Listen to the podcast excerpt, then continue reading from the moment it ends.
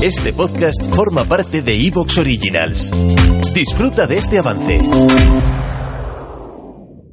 ¿Necesitas un despacho de abogados especializado en derecho civil o en derecho de familia? ¿O tal vez en divorcios, herencia, reclamaciones de paternidad, suspensión de pagos o desahucios? García Yerrait Abogados es lo que buscas. Contacta con nosotros. Somos un equipo jurídico con una larga trayectoria como bufete y contamos con un equipo de abogados altamente cualificado. Pide cita en el teléfono 91 561 45 84 o envíanos un email a consulta arroba abogadosgh.es. Atención personalizada.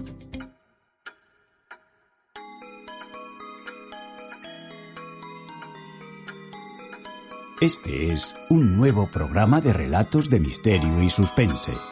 Soy Javier Matesanz y os saludo desde Madrid, España.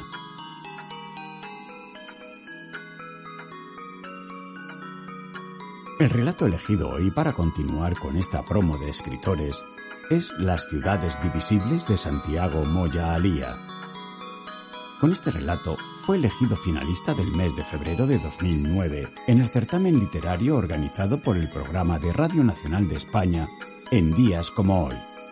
El certamen se enmarcaba en la campaña La cultura en Radio Nacional de España, porque a ti te gusta. Después de haber escuchado El Cuervo Blanco, hoy nos trae este apasionante relato que cuenta la historia de dos ciudades. Espero que os guste. Vamos a escucharlo. Baúl de Libros presenta Relatos de Misterio y Suspense. Hoy presentamos Cristalda y Monalda, las ciudades divisibles escrito por Santiago Moya Alía. Voz de Javier Matesanz. Dale a me gusta, dale a me gusta, que es para el final, es para el final. Se te olvidará, se te olvidará. ¿Estáis preparados para pasar un rato de miedo? Ajustaos los auriculares, subid el volumen, poneos cómodos. Comienza el relato.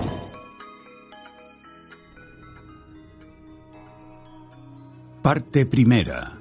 Monalda y Cristalda. Nos cuentan los testimonios escritos que Cristalda se construyó a imagen y semejanza de su recíproca, llamada Monalda. También explican que algo se torció tras esa original epifanía porque en el transcurso de los años ambas se fueron convirtiendo en algo parecido a ciudades complementarias. Las dos yacen hoy a ambos lados de una infranqueable garganta, cuyo río resuena fragoroso kilómetros abajo. Pocos sabrían decir realmente si Cristalda fue generándose paralelamente a su hermana, o si en realidad el mismo día en que Monalda se constituyó como ciudad, simplemente surgió de manera especular entre las peñas de la vertiente opuesta.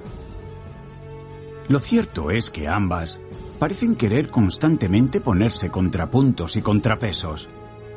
Por cada jardín que se construye en Monalda, en Cristalda, aparece inadvertidamente un solar. Por cada parterre allí, una escombrera allá. Las cúpulas y torreones de una se ven tercamente correspondidas por pozos y excavaciones en la otra. Su simétrica ubicación geológica en el valle hace que mientras que en una el sol invade calles y plazas, la otra permanece en la fresca umbría, y a medida que el astro avanza, se va cumpliendo la inversa. Tan solo al breve momento del mediodía, parecen equilibrarse los claroscuros, pero esto escasamente dura un minuto, como si esa homogeneidad les fuera inconcebible. También se ha comprobado que por una veleidad climática sin explicación, hay un ciclo de siete años en los cuales el hondo torrente prefiere alimentar más a los acuíferos subterráneos de Monalda. Y entonces ésta se va poblando de pozos y surgencias, afloran las aguas por doquier, se colman fuentes y estanques, y la ciudad deviene fértil, húmeda, orgánica, insalubre. Exactamente en la misma medida en que Cristalda se deshidrata progresivamente y la sequía se apodera de cultivos y parcelas. Pero esto dura exactamente siete años, tras los cuales Cristalda va recuperando sus feraces verdores y rellenando albercas y lagunas, que por el contrario en Monalda tienden a desecarse.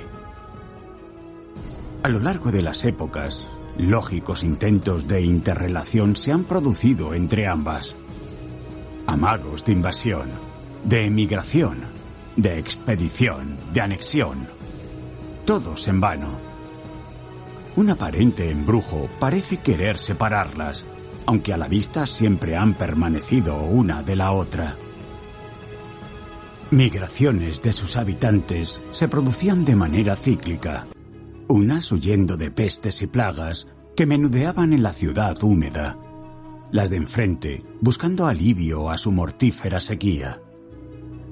Siempre los unos y los otros con la codiciosa vista puesta en la ciudad del lado opuesto, la que hubiera resuelto sus carencias. Pero no se conoce éxito en ninguna de estas empresas. La ancha garganta ha resultado siempre infranqueable por más kilómetros recorridos en busca de una pasarela que cruzara al otro lado. Se sabe de... ¿Te está gustando lo que escuchas? Este podcast forma parte de Evox Originals y puedes escucharlo completo y gratis desde la aplicación de Evox. Instálala desde tu store y suscríbete a él para no perderte ningún episodio.